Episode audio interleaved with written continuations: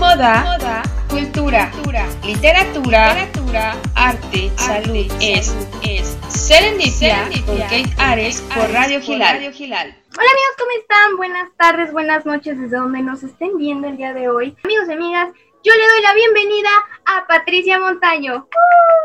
Hola, Muchas gracias, muchas gracias, Kate. Platíquenos, ¿cómo se siente el día de hoy? ¿Cómo está el día de hoy? Hola Kate, hola a toda audiencia, muchas gracias por la invitación. Eh, ¿Sí se escucha bien el audio? Sí, perfecto. Ok, eh, bueno, pues eh, saludo afectuosamente a toda tu audiencia, eh, que de verdad me gusta mucho el entusiasmo con el que conduces tu, tu, programa de radio. es muy, sí, es muy, muy particular tu forma de, de, conducir. Y bueno, te agradezco mucho la, invitación y estamos aquí eh, con mucho gusto para platicarte precisamente acerca de, de, lo, que, de lo que ha sido mi, mi carrera, ¿no? Eh, no sé, tú me dices por dónde empezamos. Claro, pues mire, yo aquí tengo muchísimas preguntas. Soy muy curiosa, como se podrán dar cuenta muchos, y me encanta que ves que uno como locutor a veces la riega, y, perdón, pero presentando a los invitados, porque le falta lo más importante, o sea, no es lo mismo presentar a un invitado que él mismo se presente. Licenciada, ¿se puede presentar con toda la audiencia de Serendipia? Sí, claro que sí, Kate. Bueno, para todos ustedes, mi nombre es Patti Montaño. Em, actualmente, pues, eh, tengo un cargo público eh, soy regidora del Ayuntamiento de Puebla, del municipio de Puebla, eh, presidenta de la Comisión de Patrimonio y Hacienda Pública eh, por el partido de Morena. Em, pero prácticamente mi carrera ha sido en el ámbito académico. yo soy profesora de la Facultad de Derecho y Ciencias Sociales de la Benemérita Universidad Autónoma de Puebla prácticamente ya son 15, eh, 15 años de estar dentro de la academia y eso me ha permitido ir, conocer y además em, compartir experiencias con eh, jóvenes entre los 18 y, 24 años que em, es muy, quiero decirte que es muy grato, ¿no? E, e, el, el, compartir a diario eh, el aula con, chicos como, eh, como tú, de tu edad, porque eh, si bien es cierto, nosotros tenemos que aprender muchísimo de ustedes, ¿no? Sobre todo porque ustedes son los que inyectan a diario esa alegría, esa motividad, esa energía positiva que requerimos también nosotros eh, en algunos momentos como profesionistas, ¿no? Entonces, eh, mi carrera ha sido prácticamente eso y bueno, pues em, el, ámbito académico cosas para la investigación, eh, para escribir ciertos, en ciertos temas, por ejemplo, em, les puedo compartir que el último trabajo publicado en coautoría con la historiadora Argelia Arriaga García fue sobre la violencia del Estado mexicano eh, por la construcción de los gasoductos en algunas partes del territorio mexicano, como lo fue en, la en, algunas localidades del municipio de Atlisco, Puebla.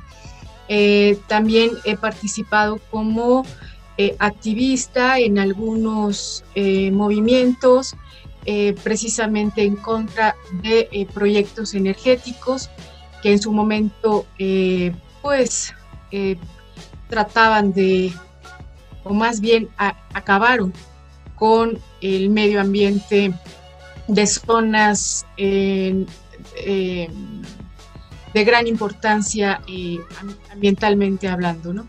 Entonces, bueno, eh, eso me ha permitido involucrarme cada vez más en el tema de eh, la política y eh, bueno, pues aquí estamos, ¿no? Estamos hoy en día representando a la ciudadanía en calidad de regidora, porque eso es precisamente lo que hace un regidor, una regidora, representar los intereses, las necesidades de la ciudadanía y obviamente estar velando, vigilando que eh, se cumplan, se garanticen con los derechos más básicos y mínimos que eh, tienen los poblanos y que en este caso pues son los servicios públicos, agua, alcantarillado, eh, drenaje, pavimentación, alumbrado público, el servicio de limpia o recolección de basura, servicios o trámites administrativos como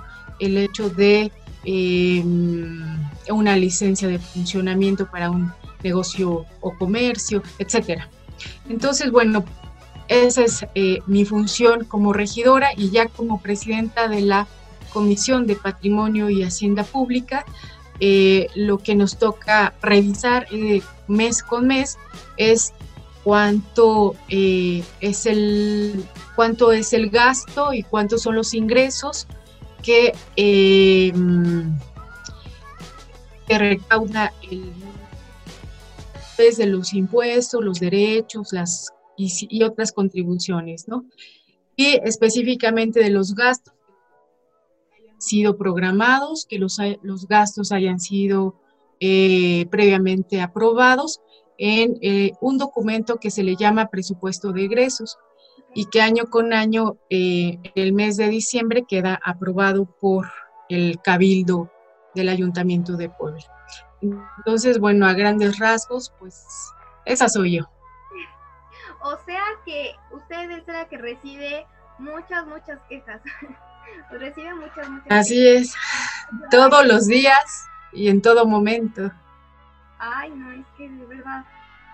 Pero bueno, oiga, me parece que tiene una super trayectoria que de verdad como decimos en este programa, la mujer ya tiene, ya somos ya estamos evolucionando, ¿no? Desafortunadamente muchos no lo ven así, muchos creen que ser mujer es ser, tener un cargo menor, tener, ser menos que ser un hombre, ¿no? Tener un, hombre es un presidente, ¿no? Y una mujer, pues, pues no, ¿no? O sea, y desafortunadamente vivimos en una época en el que sí ya la mujer está evolucionando, está creciendo y está teniendo los mismos puestos que tiene un hombre, pero que no, pero que no lo merece. No sé, no sé qué mentalidad tienen las personas que todavía no, no les cae el 20. Hablando de género y de este tema, ¿cómo ha influido ahora ser, tener un cargo público?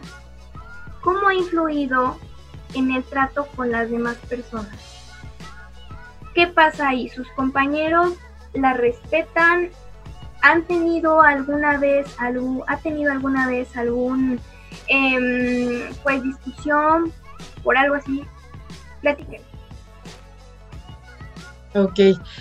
Eh, mira, mm, sí, si bien es cierto, eh, yo creo que es hasta este momento en donde eh, se refleja ya en la realidad el principio de la paridad de género, políticamente hablando, porque, bueno, ya ah, hubo algunos antecedentes en la Cámara de Diputados, por ejemplo, se había aprobado esto del 60% ¿no? para el género masculino, 40% para el femenino.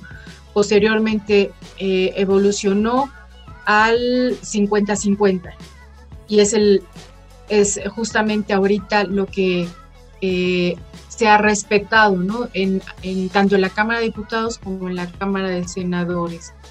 Y esto creo que fue el antecedente para que también a nivel eh, local, a nivel municipal, eh, también se ejerciera o se viera reflejado como tal el principio de la paridad de género. Eh, yo te puedo decir que mm,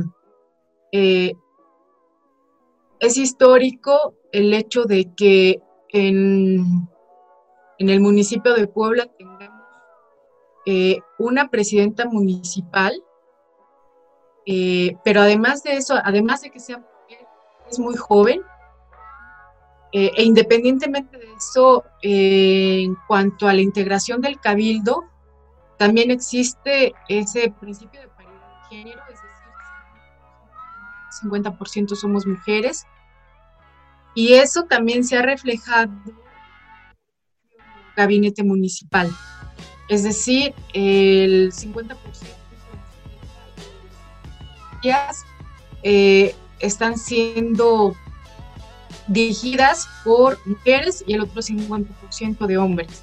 Y bueno, hay un dato más todavía que habría que eh, sumar, eh, que tenemos por primera vez en la historia una mujer encargada de la, de la seguridad ciudadana en el municipio de Puebla. Eso, bueno, pues a nadie le gusta, ¿eh? a nadie le, nadie le ha caído muy bien esa situación. Y en lo personal, eh, yo te puedo decir que em, mi trabajo habla por mí. Es decir, el hecho de que sea mujer, eh, tienes que saber eh, responder y saber em, ejercer tus facultades, las atribuciones pero de manera total, ¿no? Eh, de una manera que no te, no te puedes excusar de decir, es que no puedo hacer esto porque soy mujer. No, al contrario, o sea, es todo un reto, es toda una, eh, pues, de cierta manera, eh, es, es, es, una, ¿cómo pudiera llamarle? Em, pues sí, eso, un reto, ¿no? Que efectivamente nos está, o en, mi caso me está presentando y que pues yo sé que tengo que hacerlo muy bien, pero además de eso, eh, habría que decirles a, todo nuestro género que el hecho de ser mujer no nos impide absolutamente nada, ¿no? Y creo que hasta lo hacemos mejor. Claro que sí. Oigan, pues mujeres, ustedes, hay muchas personas que te van a decir que, y yo creo que la, licenciada no nos va, no nos va, va a ir con nosotros, va a ir con nosotras. Porque hay muchas personas que te pueden decir, porque hasta mujeres te pueden decir, ay, mijita, no, mejor cásate, no, calladita te vas más bonita, no, no, no, no hagas esto. Y sabes que están muy mal, tú puedes hacerlo. Y sabes que cree en ti. Haz, haz lo que tú quieras hacer. ¿Quieres ser, quieres tener un cargo político? Pues lucha para poder tener un cargo político. ¿Quieres, bueno, quieres, quieres, lo que quieras, pero que no te influya el hecho que te digan no, no lo puedes. Eso yo creo que es muy importante y, y hablando de la docencia, licenciada, como, como comenta, ha, interactuado con personas de, pues de, mi generación, ¿no? Que ahorita se están incursionando y que están, adultos, este, están empezando a ser adultos, ¿no? Y algunos están empezando a ser adultos durante esta pandemia. Gracias al coronavirus, se empezaron las clases virtuales, ¿no? Con aplicaciones que, bueno, si bien muchas escuelas ya estaban como empezando a tener este acercamiento con trabajar con aplicaciones y con plataformas y con libros electrónicos, ¿cómo ha influido o cómo usted ve cuál es su punto de vista que ahora los jóvenes tienen que trabajar con la tecnología, la educación y la tecnología de la mano. ¿Cómo lo ha visto usted? Ok, mira, eh, pues prácticamente estas generaciones llamadas millennials, ¿no? Eh, creo que eh, se, mm, se adaptaron perfectamente pues nos impuso de cierta manera entonces, eh, mira, yo lo que te puedo comentar es que eh, de por sí en, la Benemérita Universidad eh, tenemos eh, esa modalidad ¿no? de trabajar a distancia o bien el semiescolarizado. Entonces, de cierta manera, ya muchos jóvenes ya habían tenido previamente una experiencia de trabajar en línea o a distancia. creo yo que, si bien es cierto, no es lo mismo. Nunca va a ser lo mismo una clase presencial o al estilo tradicional a una clase a distancia.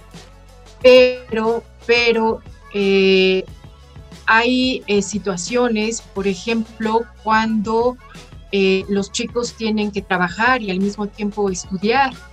Entonces, el tiempo no alcanza, no alcanza y eso obliga precisamente a tomar clases en línea.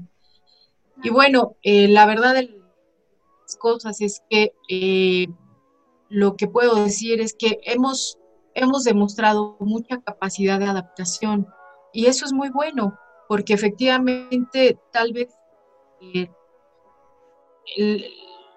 si bien es cierto los ejercicios, las tareas o la interacción, pues es a partir de correo electrónico, de chat, etcétera. Bueno, pero tenemos, por ejemplo, esta herramienta de Zoom, ¿no? del Skype, que efectivamente es donde tenemos limitadamente, pero al final de cuentas la tenemos. Entonces, bueno, pues este, creo yo que eh, sí, supimos responder a, estas circunstancias y sobre todo los chicos, ¿no? Los chicos que de hoy que están muy, muy eh, familiarizados y adentrados, pues justamente a la era de la tecnología por supuesto. Oiga, pero es que ya hasta los bebés ya nacen y ya agarran el teléfono y ya este, ponen a, jugar y todo eso, ¿no? Ya, ya ahorita los bebés vienen con el kit integrado. Eso me sorprende muchísimo. Mm, ¿Cree que sea, sea perjudicial el uso de aplicaciones para la educación? o no lo tomen tan en serio los, pues los alumnos que están tomando clases ahorita en la pandemia en este momento para algunas. Bueno, eh, quizá ahí tendríamos que analizar eh, caso por caso ¿no? Em, esto de las aplicaciones o del uso de las herramientas de la tecnología. Eh, te puedo decir que a nivel medio, y, a nivel superior son muy buenas. Son buenas porque poner un, eh, quizá el, un tema, eh, vamos a ahorita a poner de ejemplo la Revolución Mexicana, ¿no? Si antes lo tenías en a lo mejor 10 páginas, hoy en día con un video de 10 minutos aprendes el tema. Entonces eso es muy bueno, ¿no? Eso es, eso es muy bueno. Eh, el asunto está en, las, em, en cuanto al nivel básico. ¿no? Los niños de primaria. Ahí hay que darles un acompañamiento. Eh, yo lo vi, por ejemplo, con mi sobrina. Eh, su mamá tenía que estar ahí al lado de ella viendo el video porque había cosas que tenía que explicarle, que no entendía, ¿no? Y entonces, bueno, eh, quizá en esos casos, pues sí se vuelve un poco complicado porque eh, si mamá trabaja, papá trabaja, entonces, ¿quién, va quién le va a resolver al niño las dudas, no? No está la maestra presencialmente. Entonces son situaciones quizá que, habría que analizarlo eh, caso por caso. Pero sí, sin lugar a duda, en el nivel medio y, el, en el nivel superior son básicas estas herramientas. Aplicaciones también son básicas más si se trata de una clase de inglés, ¿no? Entonces, este, sí, yo creo que em, después de, estas, de este contexto de este COVID-19, eh, se abre una nueva generación ¿no? Una, una era, llamarle así, en donde, bueno, pues los, eh, los contenidos didácticos, ¿no? los libros, pues ahora vemos que ya van a ser digitales, ya no van a ser ¿no? Ojo, hoja por hoja. Sí, finalmente esto nos hizo evolucionar, creo que a mil por hora. Claro, por supuesto, y es que muchos lo van a tomar y están diciendo es que odio eso, pero bueno, es que este, este virus ya nos hizo entrar de verdad en serio a la nueva evolución, ¿no? Eh, de repente en abril dijeron adiós, vida normal, vida normal y hola, encierro. Y ahora, bueno, la nueva normalidad. Dentro de su trayectoria me llama muchísimo la atención su preocupación y su interés por los pueblos indígenas de la Sierra Norte. ¿Cuál es la problemática de la mujer que existen oportunidades de progreso para de la o sea, cuál es cómo le podemos decir? A ver. ¿Cuáles son las oportunidades de progreso que puede tener una mujer que viene de la Sierra Norte, pero sin arriesgar su cultura ni su identidad, ni su eh, ni su ni su cultura ni ah, identidad. Ok. Eh, mm, mira, yo lo que puedo decir es que eh, las oportunidades para la mujer indígena en México y sobre todo en Puebla son, son pocas, son mínimas pero no por eso eh, podemos decir que ninguna mujer indígena em, sobresalir, ¿no? O no ha progresado. No, sí, tenemos muchos casos, maestras, eh, docentes, compañeras, colegas, abogadas, incluso de origen indígena, que son muy exitosas en su trabajo pero bueno, son casos contados.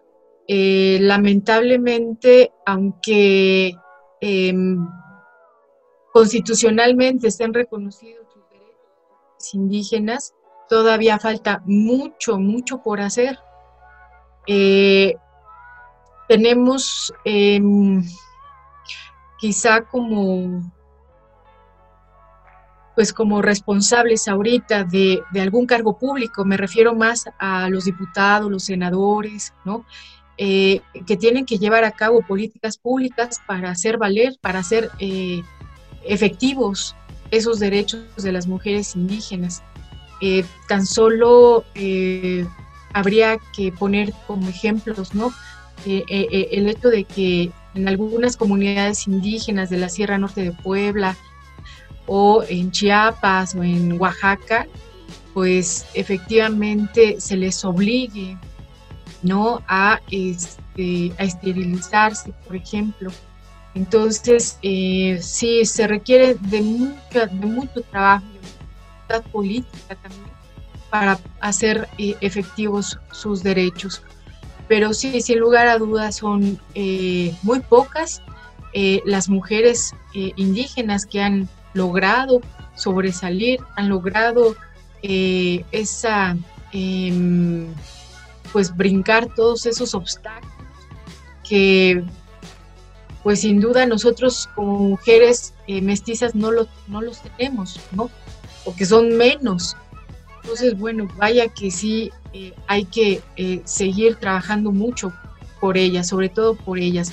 Tú sabes que la cultura eh, del machismo todavía está muy arraigado justamente en eh, los pueblos, las comunidades indígenas. Entonces, de ahí que eh, se parta de que a las niñas se les acostumbre venderlas, ¿no? Como intercambio de mercancía. o bueno, otros ejemplos que pudiéramos citar ahorita, que todavía se siguen dando a pesar de que ya eh, constitucionalmente o legalmente tema. Y bueno, ni que, hablar, por ejemplo, de las eh, mujeres indígenas que llegan a las ciudades, que migran, como es el caso de la ciudad de Puebla, y pues son pocas las, las oportunidades, quizá los espacios que ocupan, sean en casas como trabajadores este, eh, para la realización de las labores del hogar, o bien las vemos en las, en las calles tejiendo artesanías, ¿no?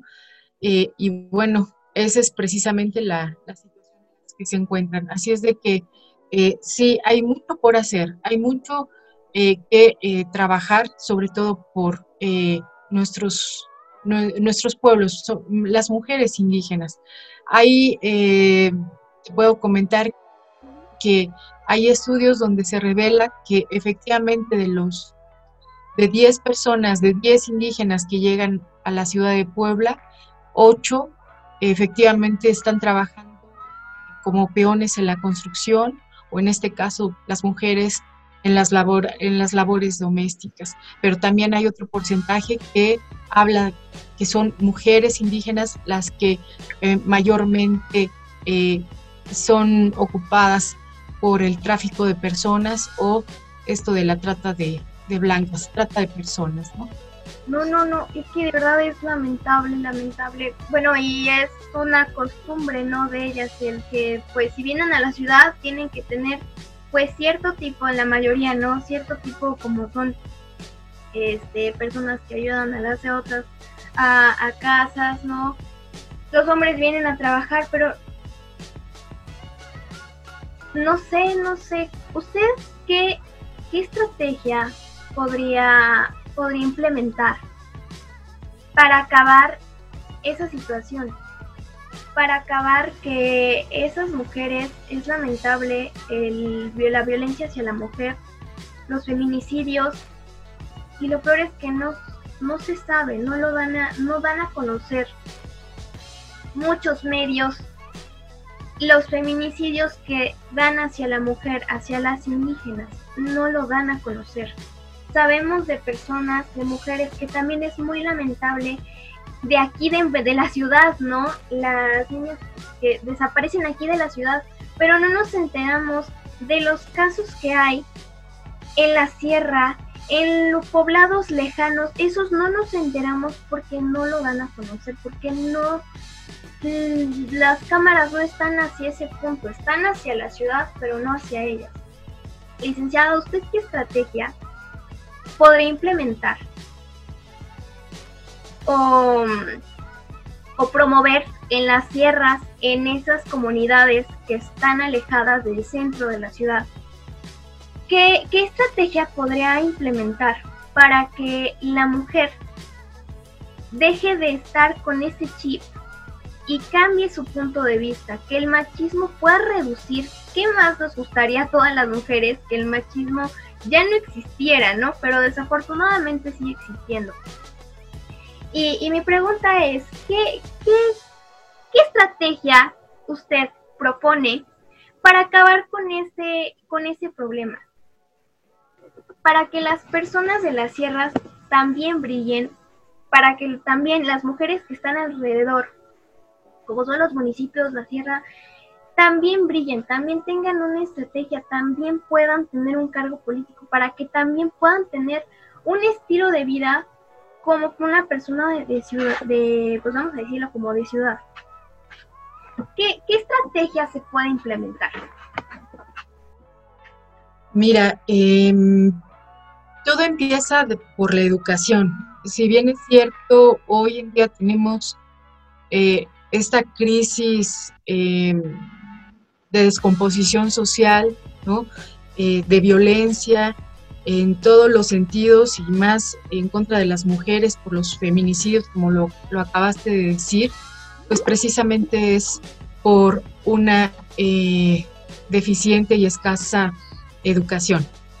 Entonces, todo, todo, todo, el pilar, la base, los cimientos eh, la causa, la raíz de todo, es justamente empieza ahí, a partir de la educación. Entonces, eh, se tendría que empezar a trabajar desde ahí, desde escuelas rurales, programas eh, educativos donde se reconozca la paridad de género. La equidad de género.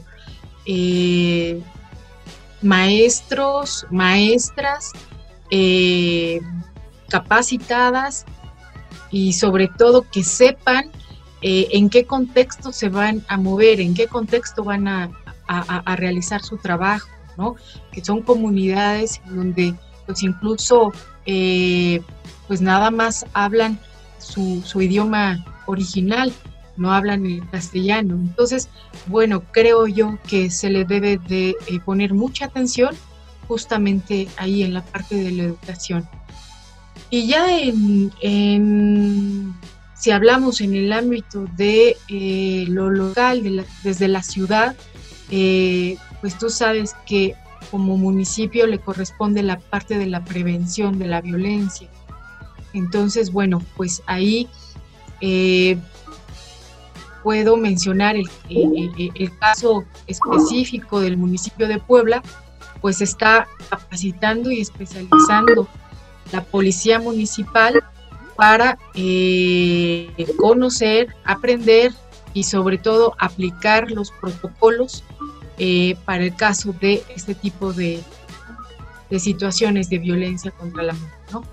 Entonces hay muchas formas eh, de atender el tema ahora sí partiendo desde el, lugar, desde el espacio, pero también, bueno, creo yo que eh, sí toca mucho, mucho a la autoridad federal y a, esto es competencia eh, federal y, local para que efectivamente los resultados se puedan ir dando y generando, ¿no?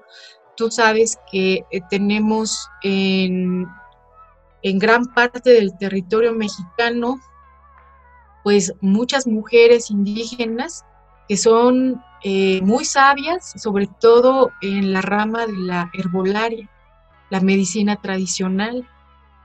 Entonces, bueno, ¿por qué no empezar por ahí también? A apoyarles con proyectos productivos, eh, precisamente para eh, que ellas puedan progresar, puedan ser eh, reconocida, su trabajo pueda ser reconocido justamente a nivel nacional y, mundial, ¿no? Entonces, hay muchas, hay muchas formas, pero bueno, esas serían, desde mi punto de vista, eh, las políticas públicas que, que ahorita me vienen a la cabeza. Claro, y, y, me parece perfecto poder implementar eso porque hay muchas mujeres muy talentosas y que desafortunadamente no se dan a conocer o no las conocemos porque no sabemos, nadie nos lo dice, nadie, nadie les pone atención. Eso es de verdad lamentable y yo creo que cambiar y tiene muchísima razón. La educación es lo principal. Licenciado, usted está en un partido político, no vamos a decir cuál. porque yo creo que muchos de ustedes lo sabrán. Y que ahorita es muy, muy famoso y muy querido por muchas, muchas personas. Dentro de... ha recibido agresión por parte de otros partidos políticos. O sea, vamos a decirlo en general, no vamos a decir qué partido, ni qué persona, ni nada. Ha recibido como, mm, no sé, agresión por otras personas de otros partidos, por ser una mujer, tener una posición política, em, bueno, un cargo público, ha tenido que le que el, pues de otros partidos políticos ha tenido una anécdota, algo así. Eh, mira, pues no, hasta ahorita, este, no he recibido ninguna agresión y, te, digo algo, no lo admitiría. No lo admitiría porque, como te dije al principio, nuestra, nuestro trabajo nos respalda, eh, nuestro trabajo habla por nosotras. Eh, entonces, pues ahora sí que no he dado motivo para que eh, me agredan o, o me causen algún agravio, ¿no? Hasta ahorita no, no lo he recibido y no lo, no lo admitiría. Entonces, creo yo que, pues, eh, si bien es cierto, en el imaginario social la política es muy sucia, ¿no? Es de dimes y diretes, es de arrebatos y de agresión y de, este, sí, y de, e incluso de, de violencia, este, pues ahorita sí tenemos algunos casos registrados, ¿no? De política de género.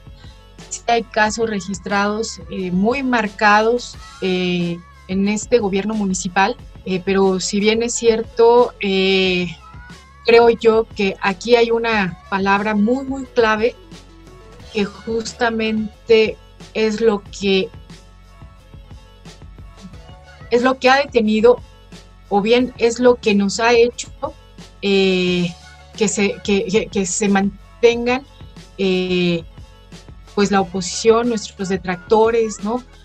Nuestros opositores, este, sin agresión hacia nuestras personas, ¿no?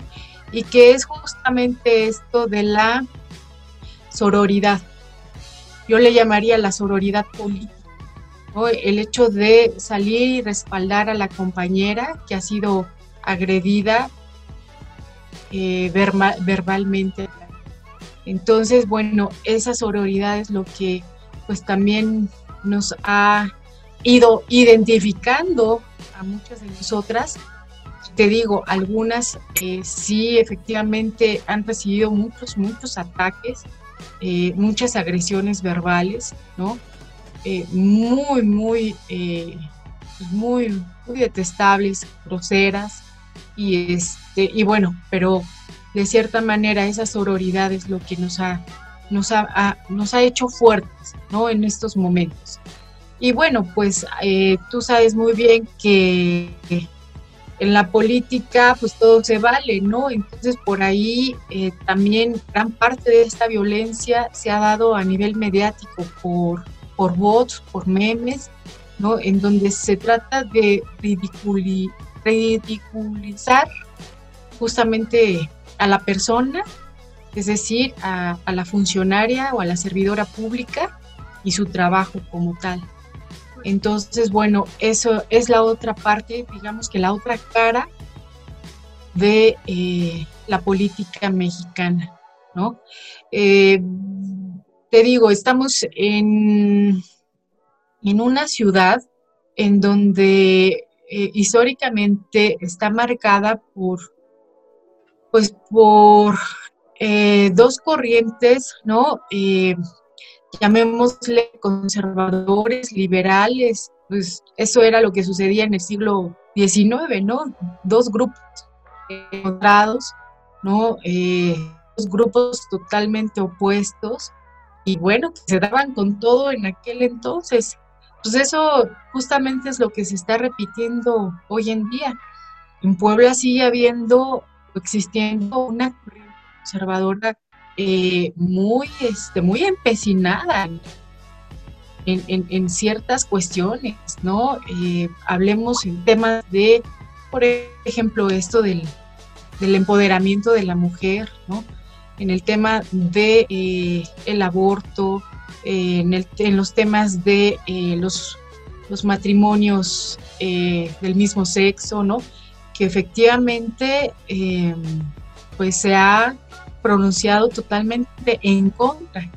Y bueno, pues prácticamente todos los ataques que se ha recibido o que esta administración ha recibido y particularmente las mujeres que estamos en este gobierno y que hemos recibido es justamente por esa corriente conservadora. Me encanta esa frase, sororidad entre compañeras, y qué padre saber que, que entre compañeras no hay, no hay como cierta, pues podría decirse que cierta controversia, ¿no? Que desafortunadamente como mujer sufrimos en alguna parte de nuestra vida algún tipo de violencia, pero lo más importante es que entre nosotras nos podamos defender, entre nosotras digamos hasta aquí, que nosotras mismas alcemos la voz y que le digamos, oye, no, yo soy y como usted menciona, yo soy y yo estoy aquí y miren mi trabajo. Eso es, está muy, muy, muy, muy bien. Me encanta. Licenciada, ay, me choca el tiempo porque se pasan los minutos volando y de verdad nos falta mucho, mucho, mucho, mucho, mucho por qué platicar, porque yo creo que esta, esta entrevista es de dos horas. Ya se acaba de nuestro tiempo, amigos. Licenciada, ¿cuáles son las redes sociales en donde la podemos seguir? Para conocer más acerca de qué, de qué está haciendo el gobierno de Puebla. Este, mm, qué pasa con Hacienda, ¿Qué pasa con Patricia Montaño? Platíquenos, ¿dónde la podemos seguir en redes sociales? Ok, sí, Karen, eh, Katy. Eh, mira, eh, en Facebook, Patricia Montaño Flores, o bien Pati Montaño, regidora de Patrimonio y Hacienda. Y por Twitter es arroba Pati Montaño. Ok, pues ustedes amigos, después de esa, ah no, espérense, todavía falta una transmisión. Después de masculinidades, a partir de las 8, de las 9 de la noche, ya pueden hacer lo que ustedes quieran, pero mientras quédense aquí en Radio Gilal. Amigos, yo soy Kate Ares, muchísimas gracias por escuchar esta transmisión, me la he pasado increíble, yo creo que vamos a poder tener, no sé, segunda parte o algo así de esta súper entrevista, ustedes después, les repito, después de esta transmisión, de la siguiente, ya pueden ir este, a seguir a nuestra querida regidora. Por favor, amigos, a mí me pueden seguir como Ares-Kate en Instagram, Ares Kate Ares en Facebook. Y bueno, amigos, yo les mando un súper, súper beso virtual. Muchísimas gracias y hasta la próxima.